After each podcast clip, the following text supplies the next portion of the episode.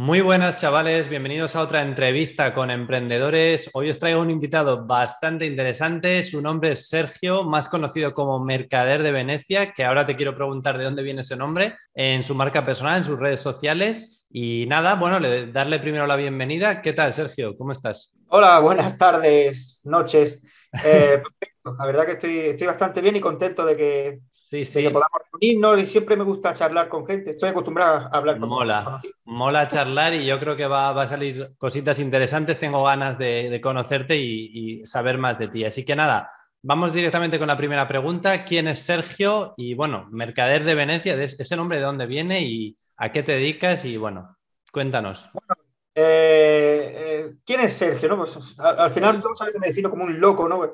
Pues supongo que tengo esa forma de expresarme tan brusca, con esa chispa, y eso le, rompe a mucha gente. Luego soy una persona normal, ¿vale? Entonces, es verdad que a veces soy un poco también un poco políticamente incorrecto y tal. Sí, sí. ¿Quién soy a nivel de negocio? Pues bueno, yo he, sido como siempre, casi siempre he sido empresario. Hmm. Eh, hubo un tiempo en el que fui militar, hace mucho tiempo. Joder. Y luego ahora me he dedicado últimamente a lo que es las redes sociales. He encontrado, sin yo buscarlo, la verdad, Simplemente lo que mm. se decía en los años 90, lo que te gusta, el dinero llegará solo.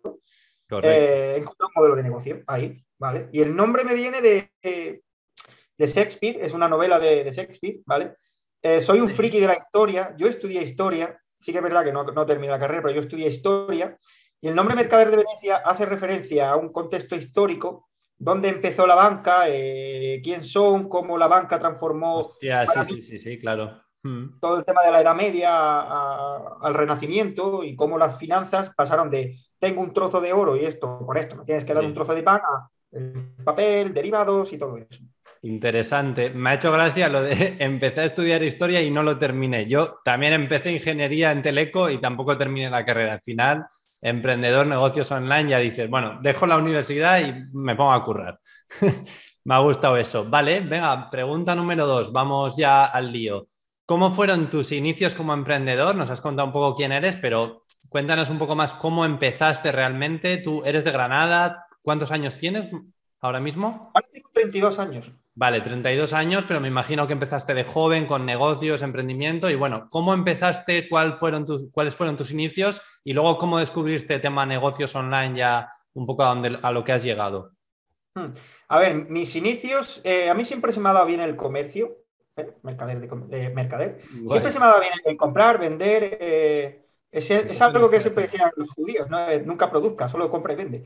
Entonces, eh, siempre he tenido negocios, empecé teniendo éxito en unas, en unas cruces de estas que hay en Andalucía, las típicas cruces que ponen las barras.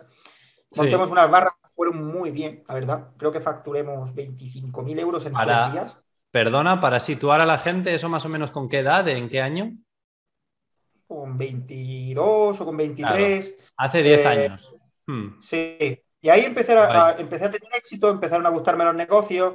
Qué guay. Siempre me han gustado más los negocios. Me gusta no saber cuánto voy a ganar mañana, porque puedo ganar cero o ganar mucho, cosa que como funcionario no, nunca lo, toleraría. ¿eh? Ganar siempre lo hmm. mismo me mataría en vida. Sí, sí. Entonces, eh, claro, aquí se basa el ingenio, las ganas que le echas, te esfuerzas, ves que tiene resultados. Otras veces no, pero aprendes.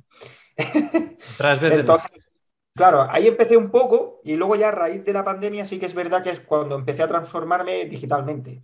No es algo que yo quisiera o que muchas veces la gente se, esfuerza, eso me llevo solo. Simplemente empecé con TikTok, lugar adecuado, momento adecuado, todo el mundo encerrado en su casa. Yo ni siquiera hablaba de, ni tenía intención de vender nada, pero hablaba de, las criptomonedas desde un punto de vista ideológico. A la gente le gustó, vio que no tenía mala fe y querían seguir, entonces por ahí seguir la rama. Muy, muy guay, tío. De hecho, iba a comentarte que yo te he conocido por TikTok y es, está guay que lo digas de, bueno, empecé un poco sin un objetivo muy, muy claro y de repente realmente estás teniendo resultados súper guays en TikTok. Yo te he conocido por ello, luego tienes Instagram, Twitch bueno, por supuesto dejaré sus redes sociales debajo para que le echéis un ojo, pero, pero bueno, vamos a seguir con la entrevista que queda mucha chicha. Y, guay, ¿no? Entonces, para que os sitúe la gente, o sea, empezaste hace unos 10 años, a los 20, 21, 22, y el tema negocios online, marca personal con la pandemia, ¿no? Me estás diciendo. claro, lo que es tema marca personal empecé con, la pandemia, y negocios online con la pandemia. claro, ni siquiera he desarrollado al 100% mis negocios online, es a partir de ahora, claro, es cuando voy a empezar a... Todo ha tenido su proceso de escalabilidad. Sí, y sí. ha sido a partir de, la pandemia, de, las redes sociales, TikTok, es verdad que podía haberlo hecho antes, pero es ahora cuando he visto el cambio de paradigma, ¿no? Es una única forma de ver las cosas, pues otra nueva. Y esto Totalmente, ¿eh? No, no, eso está guay. Vale, vamos ahora ya con la tercera pregunta, Sergio. ¿Cómo y cuándo empezaste con el mundo de las criptomonedas, la minería? Bueno, todo, este, todo esto que haces, que yo te sigo bastante, pero para la gente que no controle, ¿cómo empezaste mm. en ese mundillo y, y cómo te metiste? Mira, empecé en 2018, justamente cuando era la caída del Bitcoin, cuando China dijo que prohibía ah, ya ves. monedas y valía un Bitcoin 3.000 euros. A todo pasar es fácil, pero en aquel momento eh, yo me introduje porque me interesaba el tema de la minería. Sí. Pues yo al principio no me fiaba mucho, me creía que era algo piramidal, que se subía porque la gente minera, la gente bajaba, bueno, que en cierta parte, pero no sabía todo lo que había detrás, ¿no? Entonces dije, mm, esto puede ser una estafa piramidal, pero yo voy a minar y voy a ser el que se lo vende a aquellos que creen. Entonces, yo busqué esto porque es verdad que mi negocio físico, los packs que tengo aquí en Granada, se dedican a vivir de los estudiantes. Entonces, como empresario, ¿no? O como alguien que ama las finanzas, siempre se dice que hay que tener varias fuentes de ingresos en varios sectores. Digo, tengo que ser otra cosa que no sea opción nocturno ni que sea en mi ciudad. Entonces encontré, claro, al minar estoy diversificándome a nivel global, no depende de mi mercado de estudiantes de Granada y puedo subsistir en verano. Qué guapo. Y luego ya empecé a no vender los bitcoins. Dije, esto no lo vendo. Luego empecé a entenderlos, empecé a entenderlos, empecé a amarlos eh, entendí para qué servía Bitcoin y entonces cambió mi vida. Nunca los he vendido, pero sí, me han salvado, eh, eh, económicamente me han salvado, ¿vale? Nunca he tenido que llegar a venderlos. Y, mm. y ahí fue cuando se produjo otro cambio de paradigma y decir, uh, sistema financiero. No 2018, ¿no? Sí, sí, sí, sí. Me acuerdo yo también, yo, a ver, probablemente no controlo ni una décima parte de lo que sabes tú de, de criptos y todo esto, pero yo también empecé hace dos, tres años con criptos así, a meterme un poquillo y me acuerdo perfectamente de la caída esa de enero de 2018. Compré Bitcoin a 9.000 y fue la de venga, pamba, a 3.000. Y, ya, y también me, como me desanimé un poco y dije, venga, sigo a lo mío, vender en Amazon, tal, tal, tal. Y mira ahora dónde estamos, ¿no? Pero es gracioso. La verdad que, joder, ha, ha pasado bastante tiempo, o sea, ha, pasado, ha cambiado como bastante el ecosistema, porque antes era como, eh, bueno, sí, vamos empezando 2017-18, pero es que ahora es lo que dices tú, puedes tener Bitcoin, no venderlo, esto para la gente que sea más novata, puedes no venderlo y pillar un préstamo contra tus criptos o lo que sea, claro, eso en 2017-18 no sé si estaba todavía. No existía, lo que es el, ecosistema no. DeFi no existía, entonces... Eh, es verdad que el mundo cripto antiguamente era otro. El mundo cripto es otro desde que se hizo la pandemia. Desde que se hizo la pandemia, sí, sí entró el dinero institucional es, es otro. 2017-18 era otro rollo, tío. No, era, no había tantas cosas ni tanta gente metida. Y casi todas las monedas querían ser un método de pago y venían sí, a sustituir un método de pago. Fíjate que ya en el CoinMarketCap actual casi ninguna quiere ser un método de pago. Está Bitcoin, Bitcoin Cash, Litecoin y ya está. Ya. El resto son redes de primera capa, centros de aplicaciones, cripto centralizada. Nos estamos poniendo aquí súper técnicos para la gente que no sepa, pero bueno, ya, ya se pondrán al loro y repito, por supuesto, si os mola el tema y queréis aprender, echarle un ojo a sus redes sociales que estarán aquí debajo. Venga, va, eh, cuarta pregunta. Dicho esto, ¿qué recomendarías a una persona que quiere empezar un poco en el mundillo cripto? Hay un montón de posibilidades porque está el tema de la inversión, de la minería, del trading incluso, o sea, no sé, un montón de temas, NFTs, DeFi, o sea, ¿qué haces? ¿Cómo empiezas? A ver, eh, yo lo que primero haría sería identifico cuál es mi objetivo. Todo el mundo dice, ganar pasta. Ya, pero eh, ¿cuál es tu plazo temporal? ¿Largo, medio, corto plazo? Eh, ¿Tengo un dinero que estoy dispuesto a perder? ¿No tanto? Hmm. Una vez que identifico mi plazo temporal y mi, y mi, nivel de riesgo, lo que primero que haría sería formarme. No hace falta ir a un gurú a pagarle curso de trading. Aquí se puede. ¿Vale? Se puede, sí, pero sobre todo, eh, hay formaciones muy buenas, de gente muy buena, pero no tienen porches detrás, ¿vale? Cuidado con esa peña sí, sí, rara sí, que te Totalmente, cuidado con eso. Claro. Entonces es formarse bien, eh, tomar bien y estar tranquilo. Es decir, aprendes un poco equivocándote. de primeras tienes que perder un poco, tómatelo como gasto de formación. Entonces, yo me iría introduciendo poco a poco. No voy a meter todo, venga, venga, a hacerme rico, no, no, poquito a poquito. Vas comprando poquito, vas viendo cómo reacciona el mercado, te baja un poquito, ves cómo la bajada, ves cómo la subida, ves que es todo un teatro, que baja y sube, que no pasa nada, y te vas introduciendo poco a poco, te olvida el cuerpo. Sí, sí, lo de poco a poco totalmente. Y yo la verdad que no tengo ni idea de formaciones de cripto, nunca me he puesto a investigar, pero sí que estoy todo el día buscando información y hay un montón de info gratuita en YouTube y en redes sociales. Seguro que hay formaciones buenas, no tengo ni idea, pero es ir lo que has dicho tú, poco a poco, trasteando, tío. Empieza un poco quizás pues entendiendo cosas básicas y luego ya avanzarás. No vayas all in a saco porque no, tío. Sobre todo que tomen la referencia de dos grandes uno es Warren Buffett, dice, no, no invierto en aquello que no conozco, como ya está mayor, pues no invierte en Nasdaq. Fíjate que eso para nosotros es conservador. Pero él no invierte en eso porque no lo conoce. Y otra cosa que dice Kiyosaki es, tienes aquí en esto la biblioteca del mundo.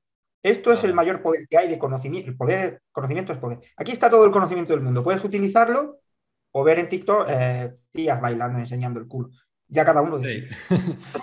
Totalmente. Pero esta es la herramienta más poderosa del mundo y la información que hay hoy en día no la había antes. La cosa es un poco lo que has dicho, poco a poco. O sea, tampoco vas a aprender en una semana todo, porque ¿qué es Bitcoin, Ethereum, una wallet, no sé qué, lo otro? Poco a poco, meterte y lo que has dicho tú. Sobre todo unas reglas de oro que, parecen obvias, pero que me las encuentro a diario, que no inviertas aquel capital que no estás dispuesto a perder.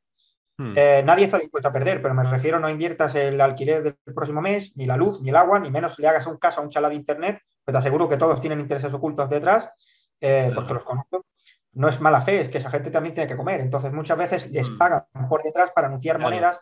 Eh, piensa que si algo demasiado fácil para ser verdad no lo es, que no es solo todo lo que produce y, sobre todo no pidas un préstamo para comprar criptomonedas, que parece que no, pero también me lo he encontrado a diario.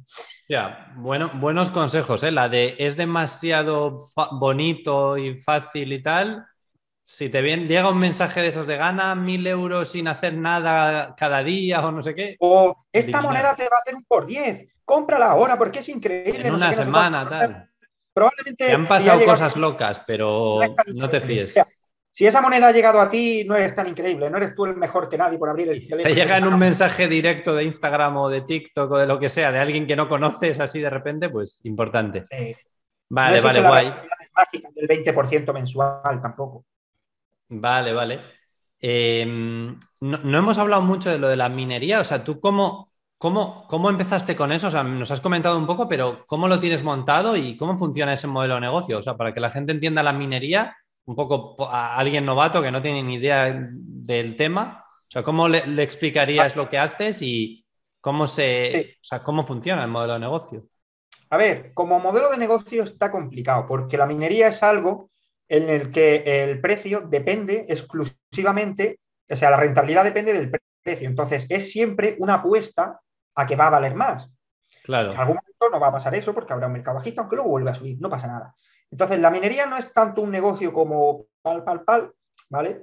Pero sí que es eh, muy interesante porque te permite contribuir a la masa monetaria, ¿no? Es como, por eso se llama descentralización. Contribuyes a validar transacciones eh, y, eres recompensado por ello, ¿no? Entonces puedes minar desde Bitcoin, Ethereum, todas mm. aquellas que son Proof of Work, y lo que hace la minería es que te entrega criptomonedas. Mucha gente, por su desconocimiento, se piensa que se va a comprar un minero de Bitcoin que cuesta unos 15.000 euros a día de hoy y que te va a hacer 7 o 8 Bitcoin. No, no, hace unos 0.15 Bitcoin al año y tienes suerte. Porque la dificultad Eso viene bien. claro, más estamos, a menos tocamos. Entonces, la minería es un negocio que es de cara a largo plazo, es decir, voy a minar este 0.15 anualmente con un coste eléctrico tremendo, porque pienso que el día de mañana este 0.15 Bitcoin va a costar como 7 o 8 veces más. Pero Es, una variante, no lo tenemos eh, asegurado. O sea, vale, sí, es un poco lo que tenía entendido, que se ha ido complicando la rentabilidad, pero es algo que hay que ver a largo plazo y bueno, poco a poco. Lo que está claro es que no vas a ponerte y en tres meses petarlo porque no es así. A ver, yo claro. lo que has dicho. Primeras, ¿cuánto da por meses? Eh, y no va así. Es que a veces da más, a veces da menos. Claro, claro, va variando. Y si llega un mercado bajista, pues igual estás una temporadita jodido, pero luego te recuperas tal. Es un buen negocio como tercera o cuarta actividad. pero no principal. Vale, vale, vale. Eso era lo que tenía en mente. Y luego lo que has dicho, el equipo es caro, o sea, cada vez valen más las movidas, tienes que hacer una inversión inicial que igual no la recuperas en meses, etcétera, etcétera. O sea, que a largo plazo verlo... Ya están los equipos rentabilizándose al año. Al año... Claro, estamos hablando, vale, un año, para que la gente lo se sitúe. Bien, bien. No está mal. Mi negocio físico no se ha rentabilizado en un año ni de broma ni en dos ni en tres. Sí, sí. ¿Cómo rentabilizas un restaurante? A veces tarda más, o una tienda o lo que sea. Tenemos suerte que los negocios online hay algunos que, joder, molan y se pueden empezar con poco dinero y tal, pero la realidad es que hace cuando no había internet tenías que poner 50.000 euros para empezar algo, o 100.000 o lo que sea. Así que bueno, dicho esto, vamos a cambiar un poquillo de tema. Eh, aparte de todo lo que, que te dediques y demás, Tú, si fueras una persona así que quiere empezar un negocio online, ¿qué tipos de negocios online recomendarías a la gente empezar? O sea, ¿qué te viene a la cabeza? Eh, ahí, por cómo me muevo en mi sector, cuarta revolución industrial, criptomonedas y tal, eh, yo buscaría las partes emergentes de la cuarta revolución industrial, como puede ser blockchain. Mucha gente dice, yo no voy a poner pero hay muchos servicios. Blockchain no simplemente es crear una blockchain, puede ser eh, una página que se dedica a recopilar, hay gente que se dedica a recopilar los datos on-chain y a venderlos, ¿vale? Eso con el análisis de datos. Eh, análisis de datos es algo muy importante para todo, va a ser como el nuevo análisis de datos. Eh, cualquier tipo de formaciones de temas de salud, o sea, cualquier cosa que se pueda hacer eh, online, Digital, va, a tener, claro, va a tener un potencial tremendo porque esto del web 3.0 aún no ha empezado, ahora va a empezar. Sí, sí, sí, y han dicho que va a haber más enfermedades y cosas, o sea, que el viejo mundo se está quedando soleto y el nuevo mundo más.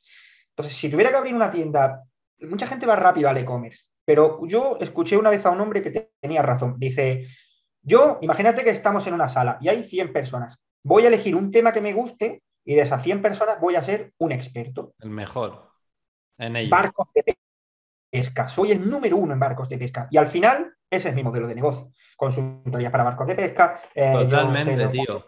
Claro, te hago una página web de comparadores para que todo el mundo ponga ahí su barco de pesca de segunda mano, te digo, puedes hacer un montón te surgen los, las, vías de monetización te surgen una vez arrancas y bueno, si vas teniendo audiencia o éxito. Eso es verdad, eso es verdad.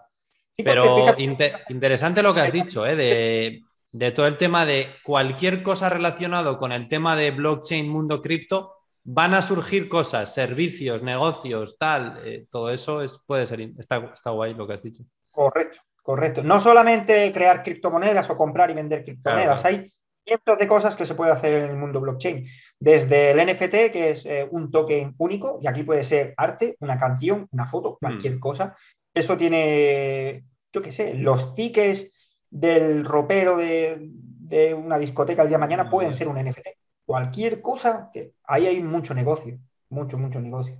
Sí, sí, hay un montón de, oportunidades que lo suyo sería, si os mola este tema, pues informaros eh, acerca de ello y luego decir, vale, pues me mola el tema de las NFTs o me mola más, pues invertir y ya está como una fuente eh, externa de ingresos o quiero montar una empresa de, yo qué sé, de un canal de YouTube de esto o ya me entendéis, o sea, Dicho esto, relacionándolo con la siguiente pregunta, ¿qué opinas de tener una marca personal en redes sociales? Porque tú llevas ya un añito y medio, dos, que has empezado con TikTok, Instagram, Twitch. ¿Qué te parece eso como modelo de negocio para exponerte y, generar negocio, generar conexiones y, tal, y ganar dinero y todo eso? A mí, la verdad que, correcto, yo no tenía marca personal, ahora sí, ahora soy una marca personal. Ahora sí. Eh, y es mi actividad principal. O sea, yo trabajo en un banco, en el National Netherlands, y vendo fondos de, fondos de inversión y, e hipoteca NFT. Y luego tengo mi, mi, bar. Y tengo dos fuentes de ingreso en dos ramas diferentes. Y luego tengo esto, y es mi, mm. actividad principal porque es la que más me da y a la que más tiempo le dedico porque, y la que parece más. Porque sí, porque has empezado y, y, ha crecido, ¿no? Me imagino, tío. De Entonces, la marca personal está muy bien porque te permite ser tú como empresa. Claro, y yo ahora veo las cosas chungas en España, digo, ay, me cojo el portátil y me voy a Portugal. Te vas a Lisboa, te vas a Dubai, te vas a tal. O a Rumanía o a Polonia. Yo qué sé, pero. Mola mucho, tío. El tema de la marca personal está guay, ¿eh? Hmm. Porque es lo que dices tú, tío. En tu caso, que es marca personal 100% digital y mundo cripto, tú no tienes que estar en Granada físicamente o en España, puedes decir que me quiero ir a vivir a Miami y tu marca personal se va contigo. Ya está. Eso mola mucho, mola mucho. La verdad que yo hablo mucho de estos temas en mi canal de YouTube y a mí me parece una buena, buena manera de, hacer negocio y de, construir algo. Eso sí, no es para todo el mundo tampoco, porque no todo el mundo le apetece exponerse y estar todo el día haciendo vídeos y responder mensajes y tal, pero si tienes algo que te motive y quieres y crees que te puede encajar, animar a todo el mundo a hacerlo.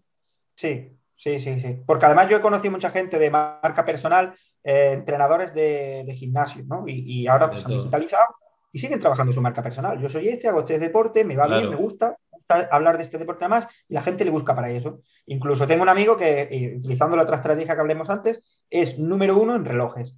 Le encantan los relojes, se sabe todas las marcas, todos los modelos, cuánto va un reloj, cuánto no, y la gente le busca y le paga el asesoramiento porque ¿cuánto crees que podría vender mi reloj de segunda mano? ¿no? De... tío. Es que es, es, un poco lo que has dicho, tío. Ya de por sí estaba todo este tema digital muy en auge, pero es que la pandemia fue como, ¡pum! Cambia. O sea, es como todo lo que te pensabas que no, ahora ya desde casa, tío, puedes iniciar un negocio, no sé qué.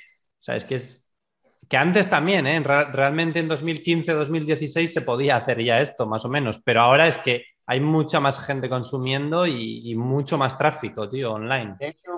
El World Economic Forum predice que para 2030 el 80% de la población no trabajará en un sitio físico, por el nivel de automatización que va a haber. Supermercados, coches, todo eso va a ser automatizado, entonces la gente trabajará muchísima online, metaverso y movidas así. Con el metaverso no hemos entrado, eso daría para hablar otros, otros 10 o 15 minutos seguro, pero bueno, te hago ya la última pregunta, Sergio. Eh, dicho todo esto, ¿cuál ha sido tu mayor desafío al emprender, montar tus negocios, ya sea el bar que tienes de, en Granada o esto de las criptos, la marca personal? ¿Cuáles han sido tus desafíos en plan en los negocios y como emprendedor? Mm, supongo que el mayor desafío es uno mismo. Eh, cuando no tienes jefe, o eres muy mm. autoexigente contigo mismo o, es muy fácil no hacer nada. es decir, muy fácil posponerlo, es decir, mañana lo hago, estoy liado, no tengo tiempo, la semana que viene. Exigirte a ti mismo es, lo más complicado y eso requiere de trabajar la mentalidad. Si no tienes una mentalidad adecuada, no vas a poder emprender bien, porque no tienes a nadie que te achuche, no tienes... Eh, resulta que yo como empresario en el bar o mucha gente, cuando más sacas a tu negocio es yo no todos los días el bar. Pues no hago nada, ni publicidad ni nada. Un día no lleno el bar. Un viernes yo no lleno el bar y ya empieza mi cabeza, uh, tengo que hacer esta publicidad, tengo que hacer este promo, y si contrato una chica que vaya por la universidad dando flyers. Entonces, ¿ves? Eso, la autopresión, pues eso sin necesidad de tener que llegar a estar un día vacío. Oye, no, venga, no te relajes, invierte en tu negocio, vamos a seguir. Totalmente, este ¿eh? Ese tema es bueno. ser disciplinado. Eso es complicado. Sí, sí, muy, bien, muy buen consejo para la gente, tío, porque es que si no te pones, a mí también me pasa muchas veces, me ha pasado en estos 7, 8 años que llevo emprendiendo, que, claro, curras desde casa, no sé qué, a tu manera. Hoy va, hoy me levanto a las 11. No, no, tío, hay que currar. O sea, yo la he cagado mucho en el pasado con estos temas, cuando era más joven sobre todo, y dices, tío, currando una hora al día no va a haber mucho resultado, así que ¿Sabes lo que yo hago? Tengo, tengo en, mi, en mi bar, tengo una, encargada que es ella la que me mete caña a mí. Sergio, no, no, tenemos alcohol, tienes que ir aquí, no sé qué. Es ella la que me va exigiendo. Tengo una secretaria para el tema de, de los mensajes, para el tema de las mentorías, para el tema de, de contactar con, con, marcas, para lo de quiero hacer varios proyectos de, de criptomonedas. Y es ella la que me va diciendo, venga, tienes que hacer esto, te lleva la agenda, pero tienes que hacerlo, tienes que hacerlo, tienes que hacerlo, ¿vale? Luego, aparte, yo quiero hacerlo, pero yo le he dicho, o sea, yo no soy el típico que va allí y al revés, ellas me van apretando a mí. Digo, tenéis que apretarme porque te relajas. Pues genial, genial. dicho esto, por cierto, Granada, tío, me encanta esa ciudad. He visto también que estuviste en Dublín hace poco, yo estoy aquí en Irlanda. Así que nada, pero bueno, me vuelvo a España ya a vivir pronto otra vez, así que nada, un placer. Si quieres decir algo más y antes de cerrar el podcast. No, simplemente pues eh, un saludo a todos y que sobre todo tengan mucho cuidado con el tema de las criptomonedas porque hay más estafadoras que personas y todos te van a prometer súper rentabilidad y súper precio y súper de todo, pero que, que si fuera tan fácil, pues estarían ellos millonarios, no tendrían que estar pidiendo de ti nada. Entonces, eh, mucha cautela, por favor, mucha cautela con este tema. Y nada, eh, recordaos que os dejo el Instagram de Sergio, su canal de Twitch, su TikTok y todo. TikTok que está bastante activo. Así que nada, seguidle y muchas gracias a todos por escucharlo. Nos vemos en el próximo. Chao. They try to tell me that I never listen. Always been the type to make my own decisions. Never been the type to live in fear. Now I'm making money from my intuition. Like damn, better know when I'm in. I've been coming through hot, finna know when I land. I've been getting more known from the old to Japan. Now I'm making these songs, got them all in my hands. Like.